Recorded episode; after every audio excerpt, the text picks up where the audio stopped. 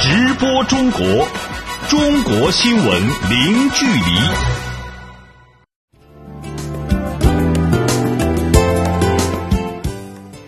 这里是直播中国节目，听众朋友你好，我是张俊。你好，我是杨敏。今天节目的主要内容有：中国外交部长王毅表示，习近平主席的欧美之行为国际形势发展增添了稳定性；缅甸总统吴廷觉访华。北京首次发布未来五年住宅用地供应计划，确保保障房建设需求。北京医改新政正式启动，药品价格总体将降两成。两年来，中国有超过两千七百多万的呃妇女和儿童从慈善事业中受益。好，欢迎各位持续收听。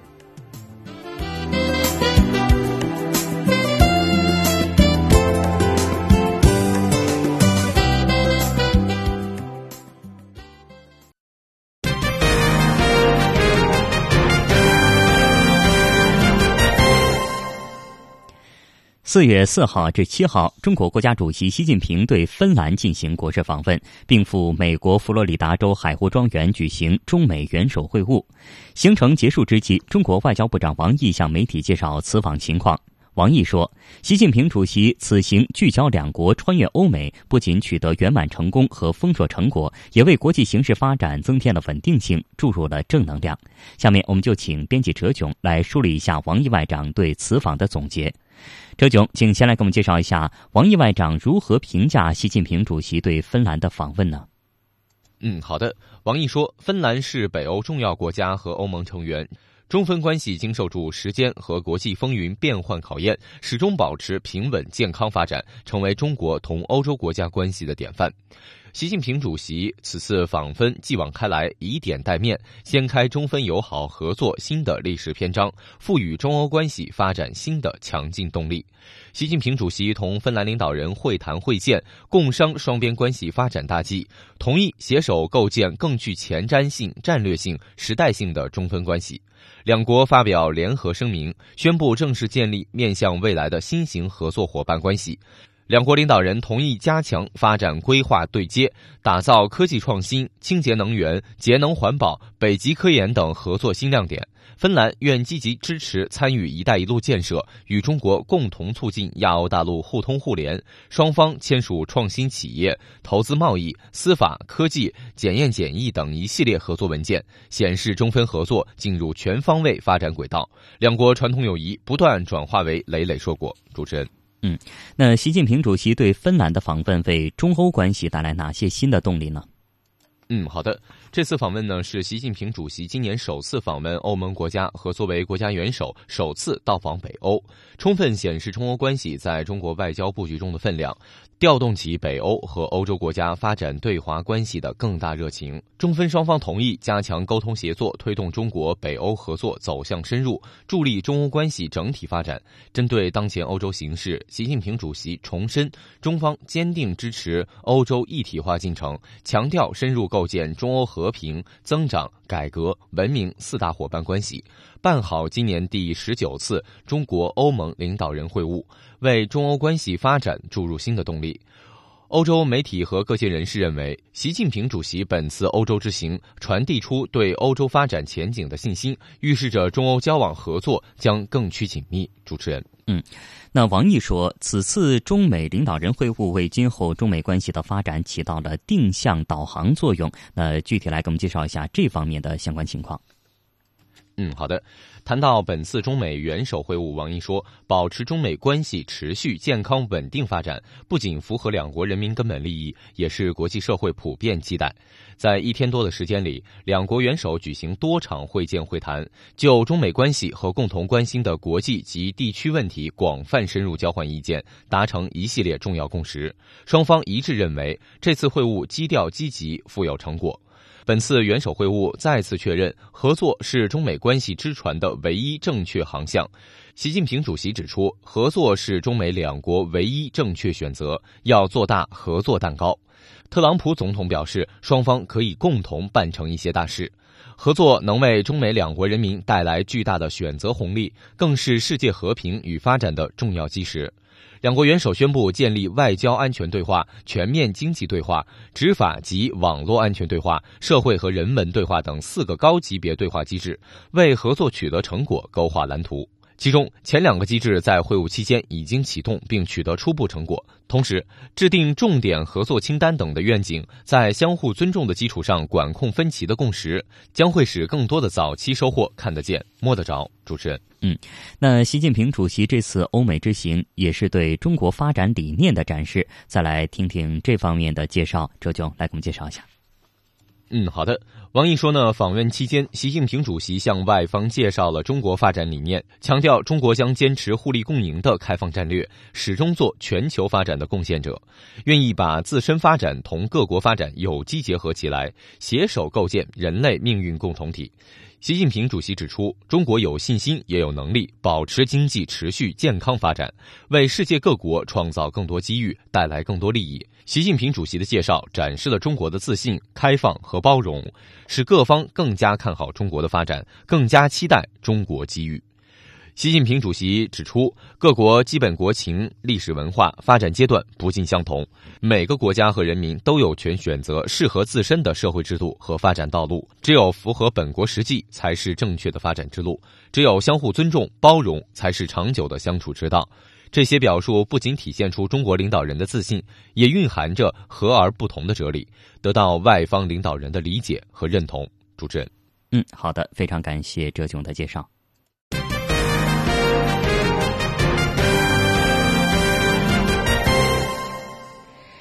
缅甸联邦共和国总统吴廷觉目前正在中国进行国事访问，此访是缅甸新一届政府成立以来，缅甸国家元首对中国的首次访问。十号下午，中国国家主席习近平将同吴廷觉总统举行会谈，中国其他领导人也将会见吴廷觉，双方将就中缅关系及其他共同关心的问题交换意见。中国现代国际关系研究院副研究员宋清润先生表示，吴廷觉此访显示了缅甸民盟政府高层对中缅关系的重视。首先呢，是显示了缅甸民盟政府高层呢对中缅关系的高度重视。从这个缅甸执政党高层访华的这种密度来看呢，中国是民盟政府这两位高层领导人出访的东盟外的国家当中次数最多的国家。那么第二就是中缅合作非常密切，对于中国而言呢，缅甸非常重要；对于缅甸而言呢，中国也非常重要。中国是一个最大的邻国、最大的贸易伙伴、最大的外资来源国。那么中国的投资呢，到目前为止是占缅甸吸引外资总额的百分之三十六左右。那么还有就是中国的投资对于缅甸的这种基础设施建设啊、经济社会发展啊，包括中国的一些援助啊，对于缅甸的民生的改善都有很大的帮助。包括缅甸的缅甸民族和解问题。缅甸政府啊，缅甸军方啊，还有缅甸少数民族武装啊，都希望中国发挥一些建设性的协调作用。吴廷觉在访问陕西时表示，正在研究如何参与“一带一路”建设。对于中缅之间如何在“一带一路”框架下进行合作，宋先生指出，两国未来可以兴建更多的跨境经济合作区、跨境公路、铁路和港口。中缅两国在“一带一路”倡议之间的合作呢，我想可以体现这么几个方面。第一就是说。跨境经济合作区，因为中缅有着两千二百一十公里的边境线，中缅两国高层呢已经达成一种共识，就是说要进行这种在云南的瑞丽啊、缅甸的木姐啊这两个边境的重要口岸要建一个跨境经济合作区。那么现在已经有了一个基本的共识，然后正在积极推进这种规划和建设。所以说呢，就是两国的边境的这种发展都会有很大的希望。那么第二就是两国在这种跨境的一些大型项目合作上也会有更快的推进和更大的发展。比如说呢，中缅两国可以未来兴建更多的这种跨境的公路啊、铁路啊，或者是进行这种从云南的货物啊，经过一些水路联运啊、公路加水运啊，这样就非常便捷。第三个就是说，中缅两国嗯正在合作推进一些重要的一些经济规划区啊、深水港啊，或者一些呃中国帮助缅甸修建一些国内的一些铁路啊、公路的这样一些建设。那比如说，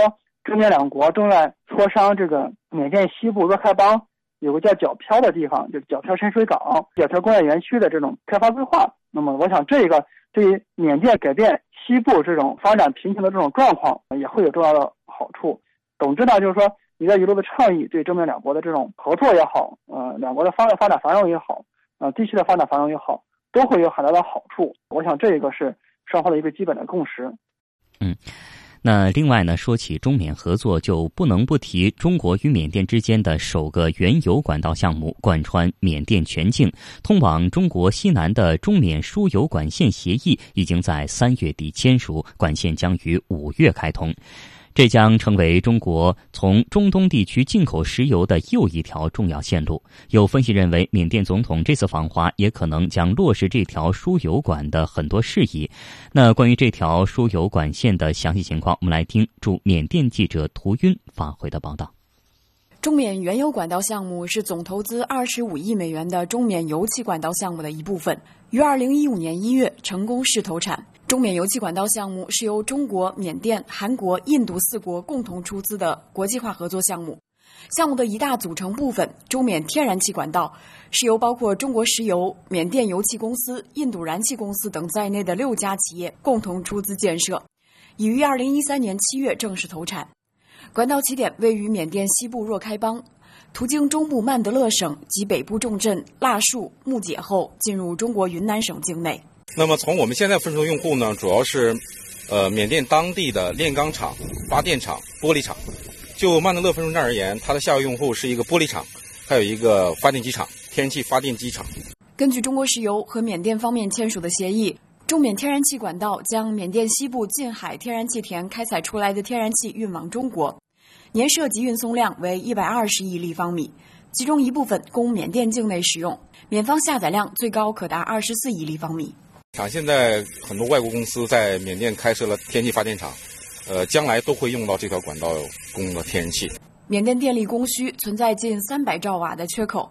这些外商投资的天然气发电厂一旦投入使用，中缅天然气管道将为弥补这一缺口提供更多助力。除了天然气管道项目之外，即将投入运行的原油管道由中国石油和缅甸国有企业缅甸油气公司两家合资建设，与天然气管道并行。缅甸境内设计年输送量为两千两百万吨，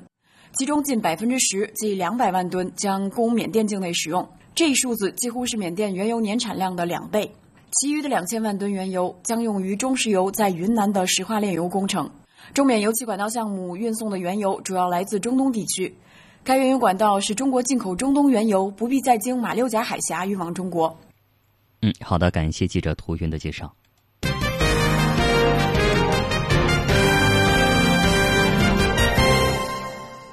当地时间九号，正在亚丁湾和索马里海域执行护航任务的中国海军第二十五批护航编队军舰，成功营救了一艘遭海盗劫持的图瓦卢籍货船。有关情况，我们来听本台驻东部非洲记者王新俊的报道。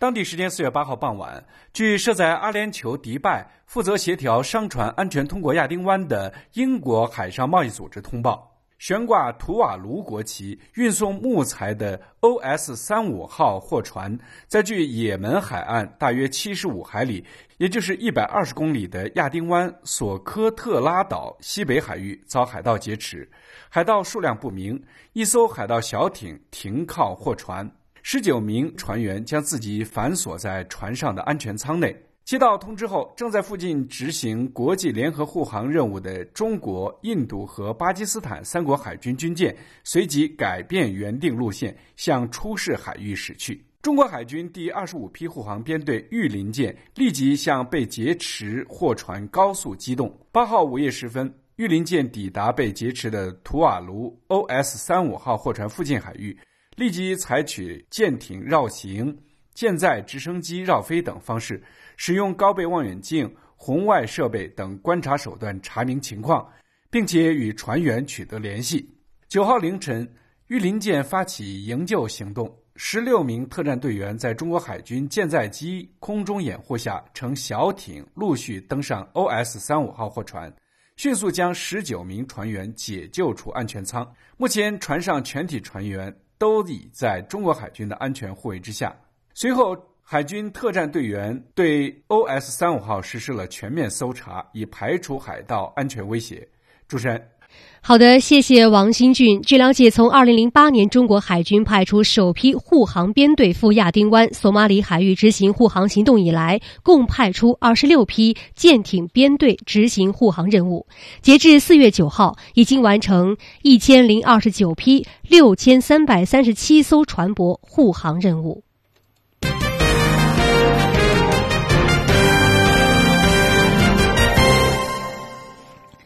二零一四年的四月十六号，韩国世越号客轮在全罗南道西南海域沉没，船上仅一百七十二人获救，二百九十五人遇难，迄今呢仍然有九人下落不明。之后，上海打捞局与韩国水下工程公司组成的企业联合体在打捞业务国际竞标中成功竞标。呃，在打捞的过程当中呢，中国工程人员的工作广受韩方的好评。在事故三周年即将到来之际，世月号的打捞工作终于顺利竣工。韩国海洋水产部九号表示，世越号船体当天成功上岸。有关这方面的情况，我们来听一下驻韩国记者安光浩发回的相关报道。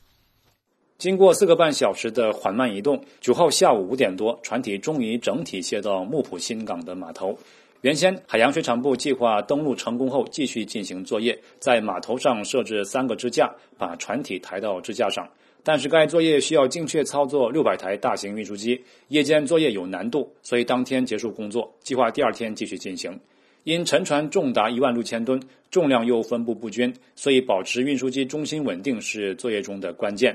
按照失踪者家属的要求，放置船体的时候将把客舱部分朝向码头，船底部分朝向大海，以便家属能够看到客舱。把船体放置到支架上之后，将进行洗刷和防疫作业，并检查安全稳定性。接着就可以开展船体内遇难者遗体搜寻工作。嗯，好的，感谢记者安光浩的报道。根据介绍呢，一个星期之后是世越号乘客的遇难三周年忌日。世越号打捞项目的经理蒋岩说：“为了尽快把沉船交付韩方，以缓解遇难者家属的急迫心情，作业现场的施工进度呢丝毫没有放慢。那上海打捞局作业人员先后是完成了沉船现场清理油污和淤泥、排泥排水减重、拆解绑扎以及。”滚卸设备调试安装等作业，累计清除污泥淤水，那还七百多方。蒋岩介绍说呢，应韩国海洋水产部的要求，十月号上岸之后，上海打捞局作业人员后续还将配合韩方对作业水域进行海底探查，确认作业海域内是否还留有遇难者的遗骸。这一过程呢，预计将持续一个月左右的时间。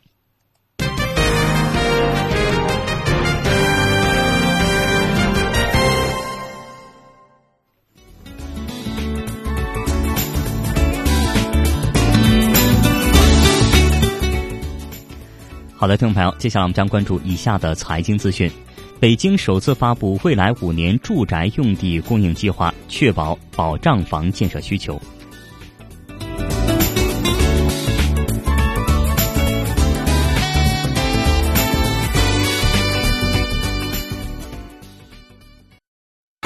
直播中国，中国新闻零距离。我们再来关注一下中国最新的股市和汇市信息。首先是股市方面，十号，中国内地的沪深两市早盘惯性低开之后维持窄幅震荡，沪指全天维持绿盘，两市双双收阴。上证指数收报三千二百六十九点三九点，下跌十七点二二点，跌幅百分之零点五二，成交金额两千七百九十四亿元人民币。深成指收报一万零六百零三点二八点，下跌六十六点二一点，跌幅百分之零点六二，成交金额三千四百六十二亿元人民币。香港恒生指数收报两万四千二百六十二点一八点，下跌五点一二点，跌幅百分之零点零二，成交金额六百五十一点零亿元港元。台湾加权股指收报九千八百八十二点五四点，上涨九点一七点，涨幅百分之零点零九，成交金额八百五十二点六三亿元新台币。我们再来看汇市方面，四月十号，中国外汇交易中心公布的人民币对世界主要货币汇率中间价为：一美元兑人民币六点九零四二元，一欧元兑人民币七点三一零八元，一百日元兑人民币六点二一一九元，一港元兑人民币零点八八八七零元，一英镑兑人民币八点五五一一元，一澳大利亚元兑人民币五点一八九四元，一新西兰元兑人民币四点七九六。六五元，一加拿大元兑人民币五点一五五八元。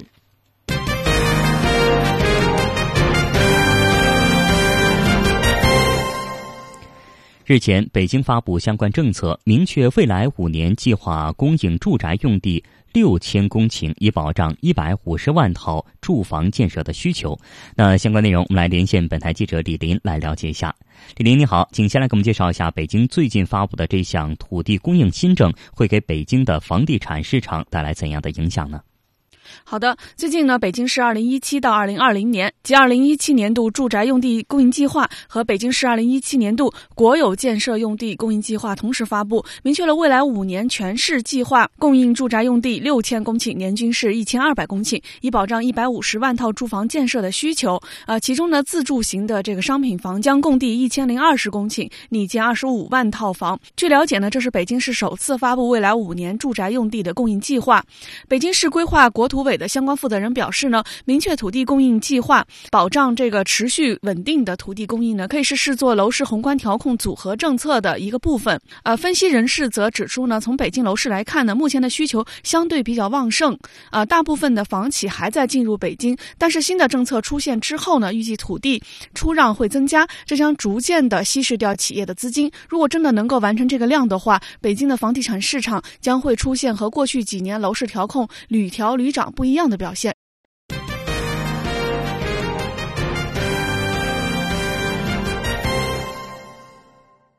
我们再来看第五届中国电子信息博览会，九号在深圳开幕，吸引了来自全球超过一千七百家行业领军企业参展，重点发布四千多件新产品、新技术，人工智能成为本届电博会的最大亮点。在展会中心五号馆呢，设有超过五千平方米的人工智能专馆，展示包括软件、智能硬件、机器人以及无人机、银联支付在内的人工智能相关的产品技术。相关内容，我们来听记。张云发回的报道。新概念英语第二册第五课。Lesson Five。对吧？No wrong numbers。这就是那个教材里面的内容，他可以辅导小孩去正确的学习。在课堂上老师教了，他回答了就复习都没问题。在第五届中国电子信息博览会上，一款智能云陪护机器人吸引了众多家长的关注。除了可以给孩子们讲故事、跟孩子们对话、解答孩子们千奇百怪的问题，他还可以充当英文小翻译，帮助孩子们学习英语。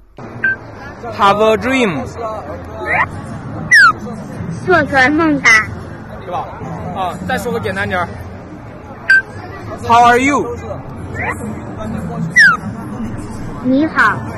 人工智能给人们带来的惊喜已经远远超出了人们的期待。从各类机器人到智能家电、智能家居、智慧家庭、智慧城市，本届电博会正是以“开启智能时代”为主题，让前来参观的人们处处感受到未来智能的脉动。Hi everybody, today we are here to see how i has been changing our lives。在讯飞超马的帮助下，我学会了中文。我坚信，在中国，科大讯飞可以用人工智能改变世界。在九号下午举行的电博会主论坛“新一代信息技术产业发展高峰论坛”上，科大讯飞董事长刘庆峰播放了这样一段视频：美国前总统奥巴马感谢讯飞，让他学会了中文。但其实这一段听起来真真切切的讲话，是由讯飞的人工智能语音合成系统完成的一次逼真的模仿秀。科大讯飞董事长刘庆峰认为，人工智能会在不久的将来代替人类完成很多工作，而人类必须顺应这个趋势，找到自己新的成长点。那么，现在应该说，人工智能是我们每一个企业和每一个个人未来都不可能逃离其外，今天必须适应，而且来改变，来来适应，来使用它。记者张云深圳报道。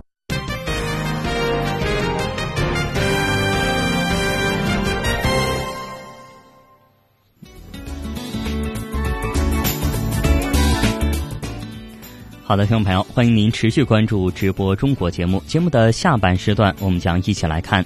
北京医改新政正式启动，药品价格总体将降两成。两年来，中国有超过两千七百多万名妇女儿童从慈善事业中受益。我们希望各位听友把您感兴趣的话题或者对我们节目的意见或建议，通过电话与我们取得联系。我们的电话是八六幺零六八八九二零三六八六幺零六八八九二零三六。我们期待您的参与。稍后直播中国继续回来，欢迎您持续锁定收听。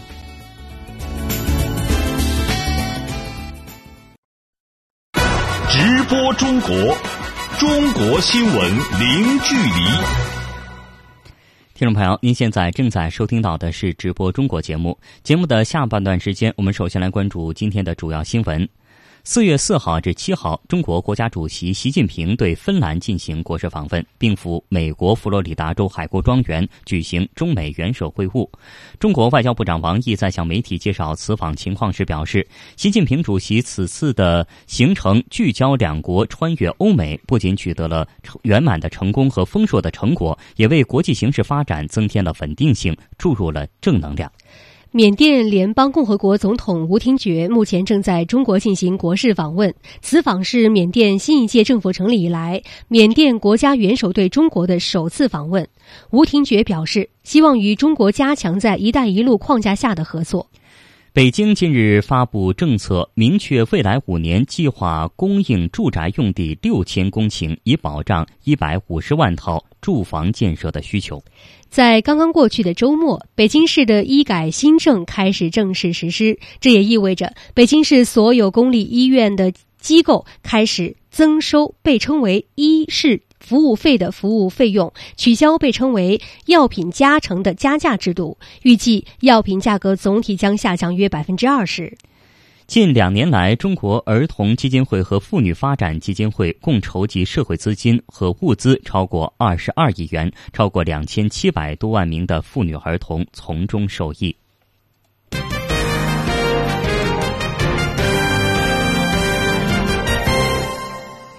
在刚刚过去的周末，北京市的医改新政开始正式实施，这也意味着北京市所有公立医疗机构开始增收被称为“医事服务费”的服务费用，取消被称为“药品加成”的加价制度，预计药品价格总体将下降约百分之二十。有关内容，我们来听记者乔全新的报道。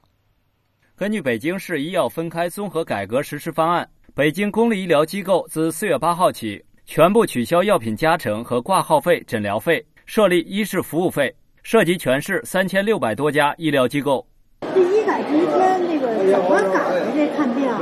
医改它就是取消了挂号费，只新增了医事服务费。普通的现在是五十，然后您要是医保的患者，就是医保报销四十，您自己支付十块就可以了。采购药价就是没有之前的百分之十五的加成了，就是平进平出，多少钱进的多少钱就是出。药品加成曾经是公立医疗机构重要的补偿渠道和收入来源，但是随着经济社会的快速发展，其弊端也日益显现。大处方、大输液、滥用抗生素等问题日益严重，推高了医疗费用，损害了群众的利益。北京市卫计委主任方来英表示，此次北京市医药分开改革的核心，就是要切断医院医生靠开药赚钱的补偿模式，引导医疗机构医务人员。通过提供更多、更好的诊疗服务，获得合理的补偿。医师服务费是本次改革新设置的项目，其目的是补偿医疗机构部分运行成本，体现的是医务人员的技术劳务价值。其对应的原来的收费项目是药品加成、挂号费和诊疗费。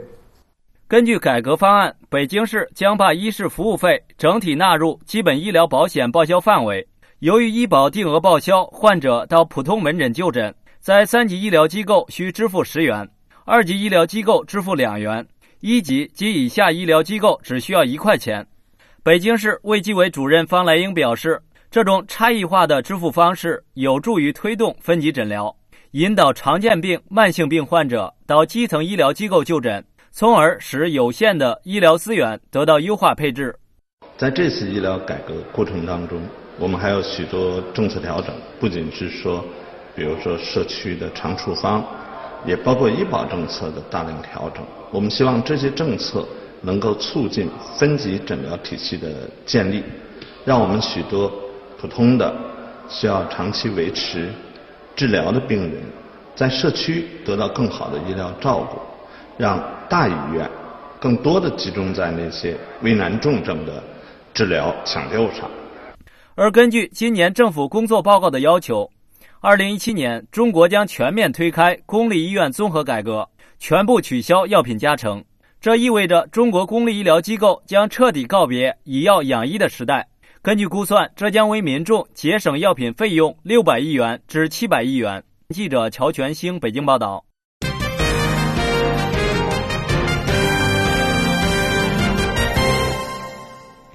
北京市在十号开始实施公民举报间谍行为线索奖励办法，鼓励老百姓举报间谍行为。按照这个奖励办法呢，如果举报的线索对侦破间谍案件起到重要的作用，举报人最多可以获奖励五十万元人民币。那有关这个新规定的具体内容，我们就请记者蓝民来给大家介绍一下。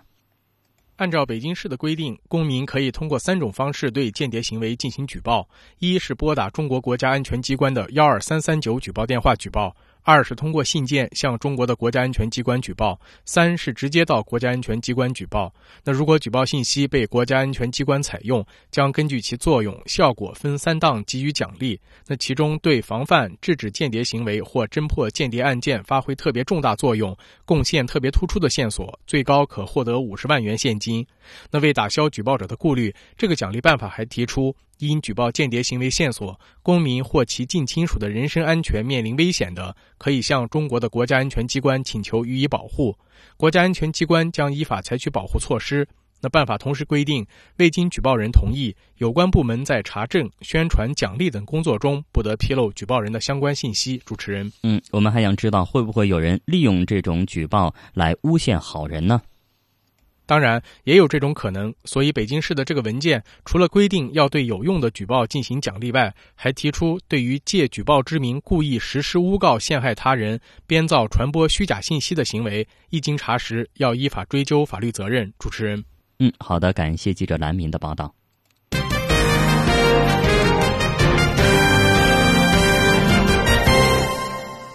由全国妇联主办的中国妇女儿童慈善奖表彰大会近日在北京举行，一百六十三个单位集体和八十一名个人获得中国妇女儿童慈善奖。记者了解到，近两年来，中国儿童基金会和妇女发展基金会共筹集社会资金、物资逾二十二亿元，超过两千七百多万名妇女儿童从中受益。有关内容，来听记者乔全新的详细报道。近日，由全国妇联主办的中国妇女儿童慈善奖二零一五至二零一六表彰大会在京举行。作为中国第一家公募基金会，中国儿童少年基金会长期致力于为贫困弱势儿童提供关爱。在当天的表彰大会上，中国儿童少年基金会秘书长朱锡生介绍说，过去两年，儿基会和各合作伙伴密切协作，在推动实现儿童优先、促进儿童全面发展方面取得新的成绩。两年来，通过实施慈善项目，总受益儿童达七百五十万人次，相当于贫困儿童数量的百分之十八点七五。具体体现在以下方面：一是儿童教育改善，春蕾计划直接帮助了二十七万名女童获得平等教育的机会；青春启航公益项目对四十三点五万名大学生提供就业辅导服务；亲子阅读类公益项目惠及两百万个家庭。二是儿童健康改善，安康计划品牌下疾病类资助项目，使七十五点八万名弱视、听障、白血病、脑瘫、血友病患儿等困境儿童得到了救助。三是儿童对安全知识的获得，捐建一百零一所儿童安全体验教室，二十一所安康图书馆，开展移动安全体验活动一百一十六场，帮助约七十一点四万名儿童掌握了安全自护技能。四是留守特殊儿童关爱，在贵州、湖南等省区建设六百八十个儿童快乐家园，受益儿童超过六十万人次。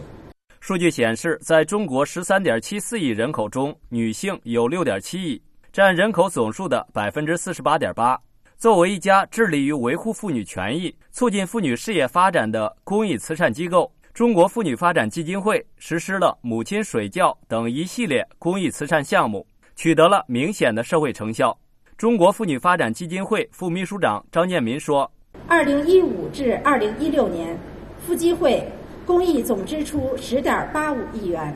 在全国以西部为主的近一千个县区实施公益项目，总计受益人次超过一千四百万。据了解，近两年来，儿基会和妇基会共筹集社会资金物资超过二十二亿元，超过两千七百多万名妇女儿童从中受益。全国妇联主席沈月月在出席表彰大会时表示。妇女儿童慈善事业呈现良好的发展态势。长期以来，中国儿童少年基金会、中国妇女发展基金会围绕妇女儿童需求，特别是从解决妇女儿童实际困难出发，汇聚各方爱心力量，扎实开展公益慈善活动，取得了良好的社会效益。这离不开社会各界的大力支持。凝聚着大批爱心单位和个人的无私奉献，而基会、夫基会要以慈善法为准绳，规范运作，严格管理，坚持依法倡善、依法行善，切实使捐赠人放心、受益人满意，惠及最需要关怀帮助的妇女儿童。记者乔全兴北京报道。好的，感谢记者乔轩星的报道。中国民政部社会事务司副司长倪春霞九号在天津介绍说，三十年来，中国十个 SOS 儿童村共抚育培养超过两千八百个失去父母关爱的孩子，有近一千五百多个孩子呢，不但成功的走向了社会，自食其力，而且成为各行各业有用的人才，建功立业，报效社会。倪春霞在天津 SOS 儿童村举行的中国第一批 SOS 儿童村落成三十周年纪念活动上介绍说，一九八六年十月，天津和烟台两地双双建立 SOS 儿童村并开村。一九八七年五月，民政部和国际 SOS 儿童村组织分别在两地组织了落成典礼。两个 SOS 儿童村的落成呢，在全国产生了很大的影响。先后又有齐齐哈尔、南昌、开封、成都、莆田、乌鲁木齐、拉萨、北京等八个城市申请建立新的 SOS 儿童村，形成了影响深远的孤儿救助保护模式。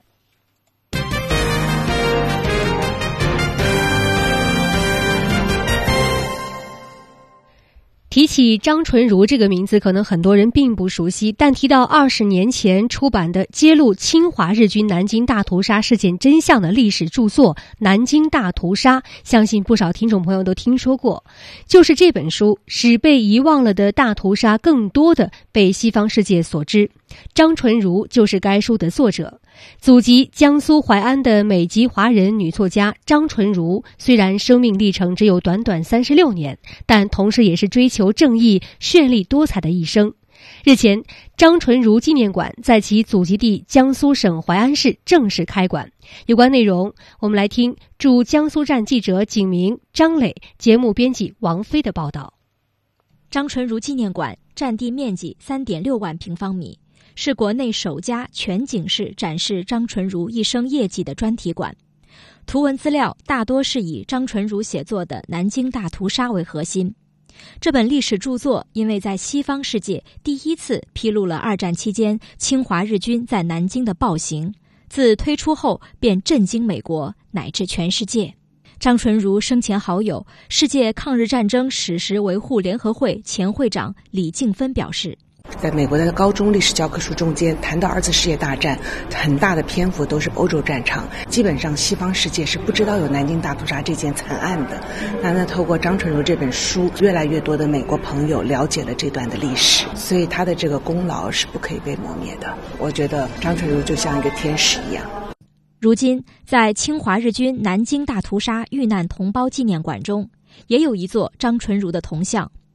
侵华日军南京大屠杀遇难同胞纪念馆馆长张建军说：“张纯如对于南京大屠杀这一重要史实的传播做出了巨大贡献。第一个呢，就是陈如通过他的努力，用英文的方式向世界进行传播，让全世界人民更多的来了解这段历史，这是一个重要的贡献。第二个呢，他在写这本书的过程中也发现了一个重要的线索，那就是拉贝日记，这是关于南京大屠杀极其重要的一个物证。张纯如纪念馆副馆长何瑞表示。建成后的纪念馆将成为缅怀张纯如的新平台。今后，他们将与各方加强合作交流，来共同传播好张纯如精神。何瑞说。开完以后呢，接下来呢，我们主要就是走出去，请进来。走出去就是将我们的张纯纪念馆相关的成长内容送到基层去，比如说学校、社区，让他们呢深入的了解张纯如他的奇人奇事以及光辉的这个一生。那么，请进来，我们就是将我们的馆里面的资源与其他的博物馆还有相同类型的纪念馆进行交流，把我们这个张纯如的精神进行发扬。记者景明、张磊、王飞综合报道。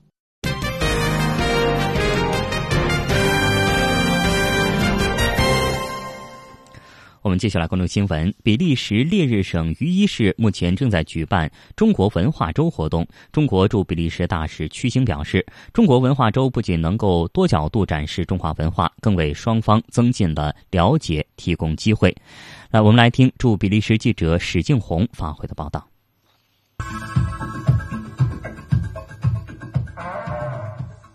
于一市的中国文化周活动，在上海木偶剧团带来的精彩演出中拉开序幕。在将近一个小时的演出中，剧团为观众献上了五个运用不同技巧表演的经典中国海派木偶剧目。其中，进城讲述了一个贪财好色的门官。带着听差在城门口设卡收钱，由于他的愚昧，闹出不少笑话。布逆是木偶演员将一块普通的花布变化出各种各样生动的造型，演绎出许多有趣的故事。红绸舞是演员在一曲《梁祝》的伴奏下，将红绸舞的出神入化。最后一个节目《蛤蟆与鹅》更加风趣幽默。一只蛤蟆竟然阴差阳错地成为四只小白鹅的妈妈，搞笑的动作再加上熟悉的四只小天鹅乐曲，将全场的气氛推向高潮。在场的观众情不自禁地击掌喝彩。坐在记者旁边的一位老奶奶丽赛特一直非常兴奋。她告诉记者，虽然节目中的对白用的是中文，但配上英文解说，再加上精彩的表演，让她投入其中。所以她也能够理解节目的意思。她说：“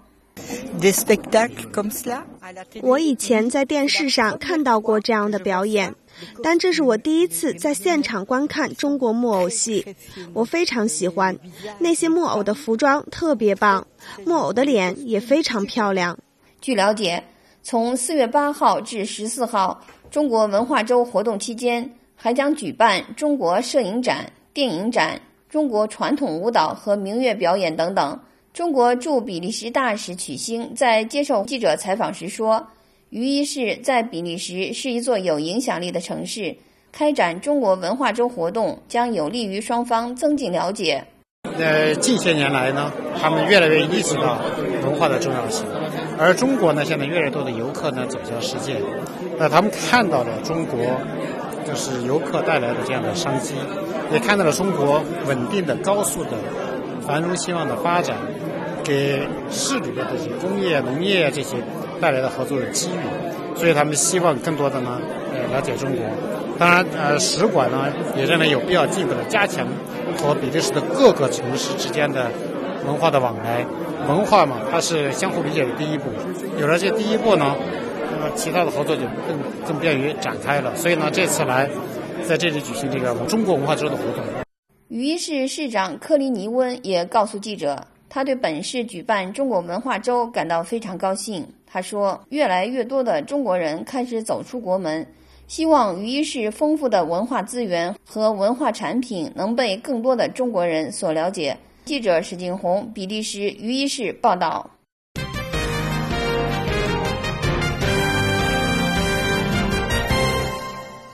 近年来，随着中国云南省大理白族自治区的洱海知名度美誉度的提高，吸引游客不断增多，使得洱海周边的餐饮客栈越来越多，已经造成洱海水质变差。为了保护洱海水生态，当地政府作出决定，划定洱海生态核心保护区，并从四月十一号起，在核心区的客栈、餐饮服务业全部暂停营业，接受核查。只有通过核查的商家才能继续营业。有关内容，我们来听驻云南记者李建飞的报道。四月十号一早，云南大理洱海边双廊镇本地村民小山已经开始整理自家客栈的东西，为接下来的暂停营业做准备。我们决定今天晚上就停了。啊，中午客人离店了，就已经我们就把所有的东西都收起来了，就开始停业了。我们算了的话，应该说大约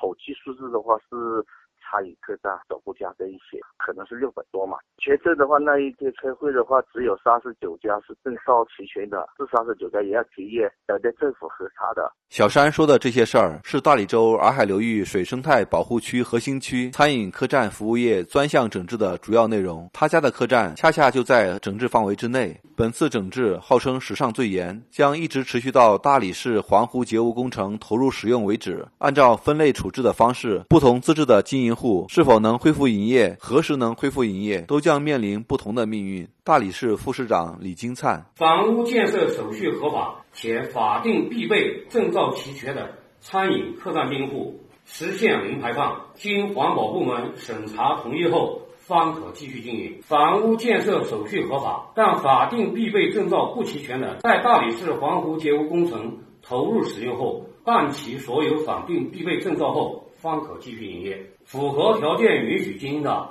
在经营期间。一经发现偷排污水，依法予以关闭。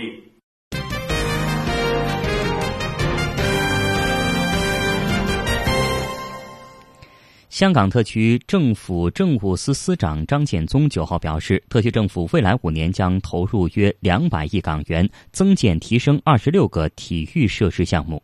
张建宗当天发布网志指出，特区政府明年将向精英运动员发展基金注资十亿港元，加强培育精英运动员的工作。在硬件方面，张建宗介绍说呢，特区政府未来五年将投入约两百亿港元，在全港十八区增建提升二十六个体育设施项目，便利市民多做运动。设施包括运动场、体育馆、游泳馆和单车场以及各类的。球场等等。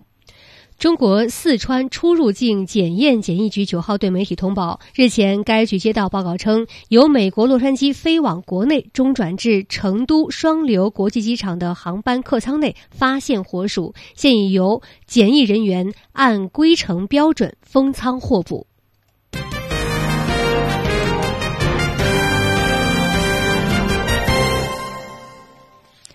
接下来呢，我们来看海外华人社区发生的相关新闻。在法华侨华人于当地时间九号在法国北部滨海努瓦耶勒市郊的诺莱特华工墓园举行清明公祭仪式，隆重的悼念和缅怀在第一次世界大战中为保卫法国和英国而英勇捐躯的华工。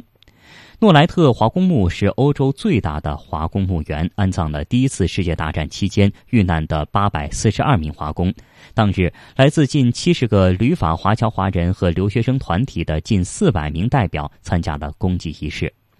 中国驻法国大使馆领事部主任陆清江参赞，在致辞当中表示：“这里八百多块墓碑是对人类历史上那一段惨痛经历的无言诉说。我们在这里祭奠逝者，是对国家发展与世界和平的期盼，要更加努力的为国家发展和人民幸福奋斗，同国际社会一道积极维护世界和平与繁荣。”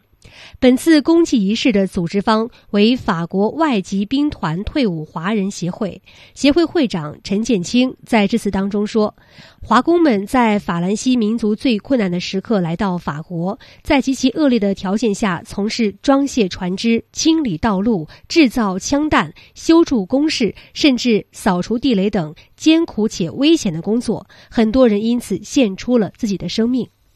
根据记载呢，第一次世界大战爆发之后，法英从中国先后共招募了约十四万名华工到法国等地，担负修筑铁路、公路、架桥梁、挖战壕等艰苦繁重的工作，其中约两万人死亡或下落不明。一战之后，约三千名华工扎根法国，成为第一批在法国的华人，同时也成为中法人民友好往来的桥梁和纽带。当地时间九号，在加拿大多伦多市区的约克古堡，加拿大国旗降下半旗，纪念整整一百年前在第一次世界大战维米岭战役中牺牲的加拿大军人。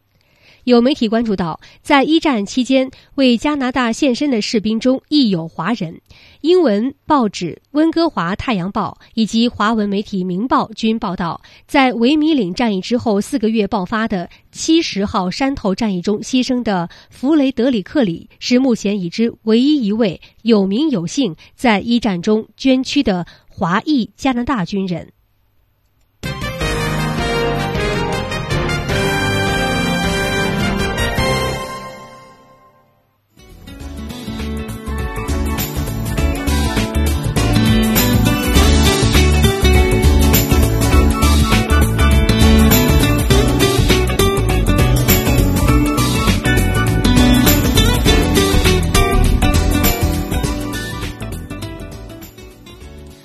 好的，听众朋友，在节目的最后，我们再来一起回顾一下今天节目的主要新闻。中国外交部长王毅表示，习近平主席的欧美之行为国际形势发展增添了稳定性。缅甸总统吴廷觉访华。北京首次发布未来五年住宅用地供应计划，确保保障房建设需求。北京医改新政正式启动，药品价格总体将降两成。两年来，中国有超过两千七百多万名的妇女儿童从慈善事业中受益。好的，听众朋友，这一时段的直播中国到这儿结束了，感谢收听，再会，再会。